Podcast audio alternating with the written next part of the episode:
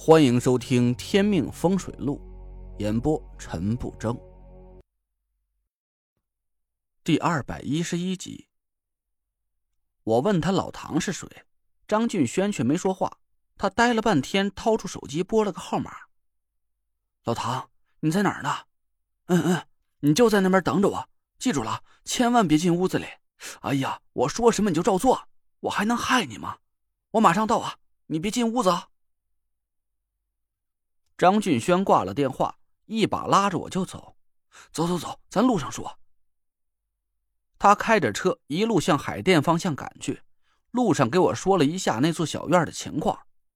他说的老唐是叫唐风，是张俊轩关系很不错的一个朋友，是做在线教育这方面生意的。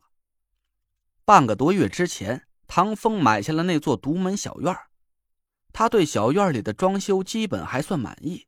只是简单的按照自己的喜好重新装修了一下就行了。房子是张俊轩的房地产公司转卖给他的，他也就一事不妨二主，让张俊轩替他找个靠谱的装修工人。于是张俊轩就给他推荐了李诺的爸爸。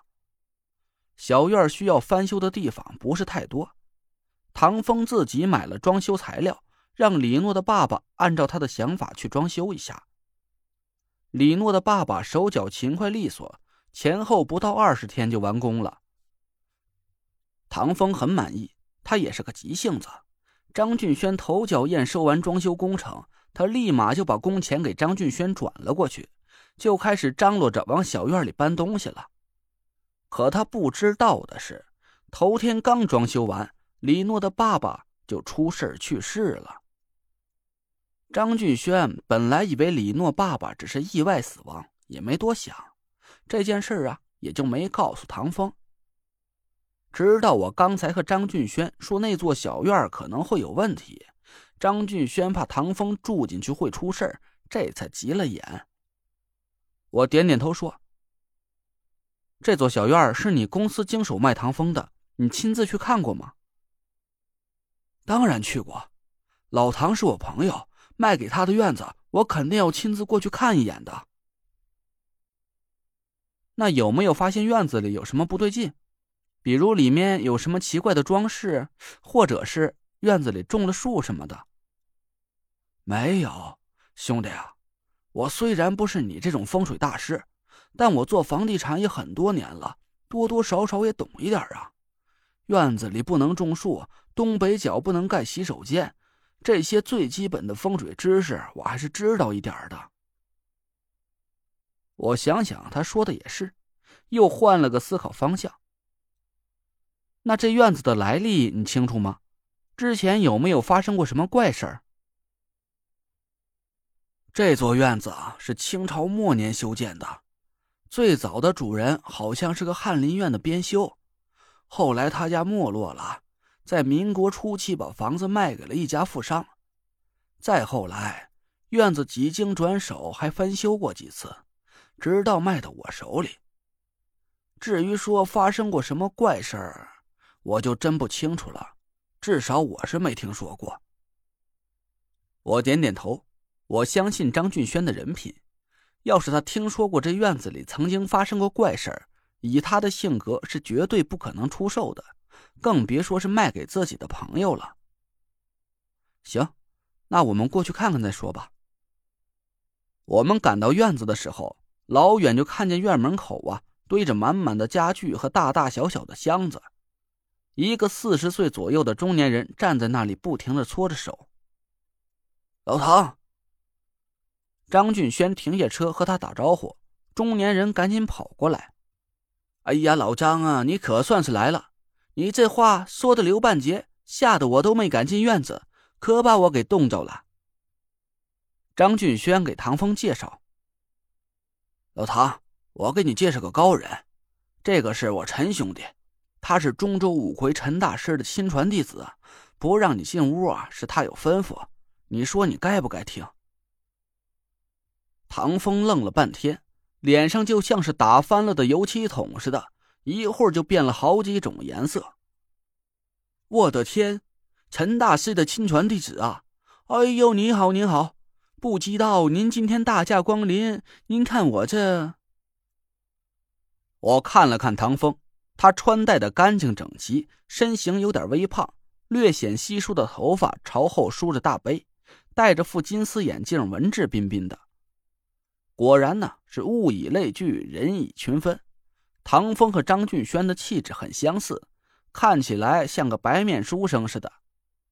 我笑笑，唐总，实在是不好意思，让你在外面挨了半天冻。没戏没戏，我皮糙肉厚的，冻不着我。哎，对了，陈大西，您不让我进屋，这到底是为什么？不会是我这个院子不干净吧？我眉毛一挑，唐总也信风水？信，我可信了。陈大西，要不这么着，不能让您站在这里说话呀？咱找个暖和的茶馆，我好好跟您请教一下。唐总不用客气，咱先办正事儿吧。要是院子没事儿啊，更好，不耽误你住进去。要是有问题的话，咱们就早发现早解决。哎呦，这怎么话说的呢？您看我真是行。那您就先受累看房子，别管有戏没戏。一会儿您一定赏个脸，咱一块吃个便饭。他朝我做了个请进的手势，我抬脚就走进院子里。唐风犹豫了半天，他还是不敢进院子。张俊轩一把搂着他，就把他拖了进来。老唐，你不用怕，没事儿。就这么跟你说吧。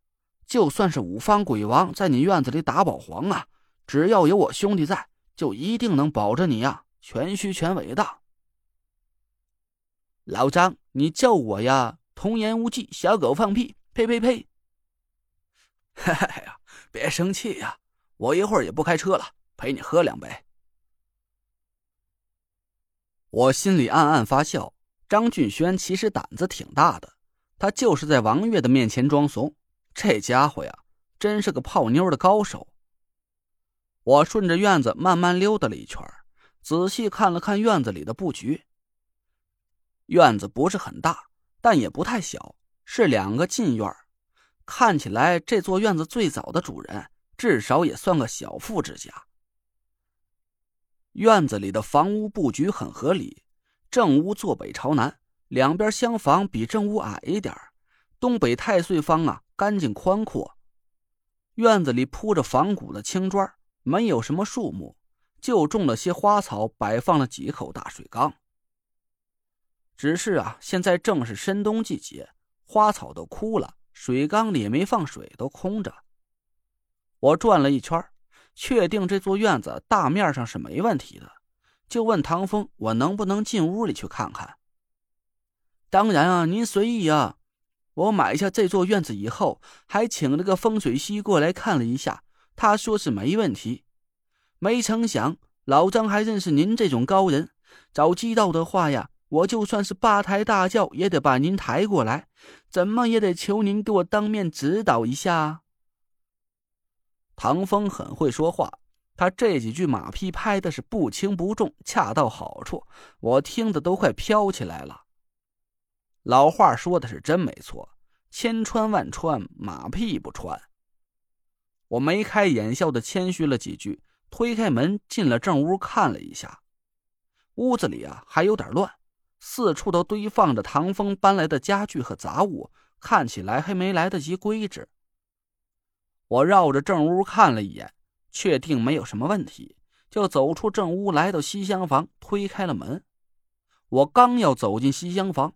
突然感觉到一股不太对劲的气息，我一愣，脚步停在了门口。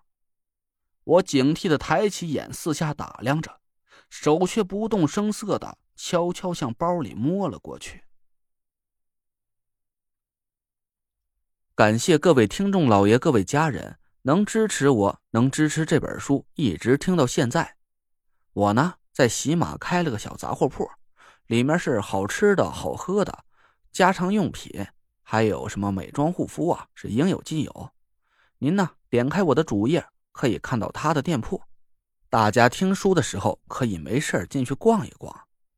还有啊，不增加是呼伦贝尔的。我的资料啊，有我的微，大家可以加一下，我这里有正宗的呼伦贝尔牛肉干，如果需要的，嗯，加一下我吧。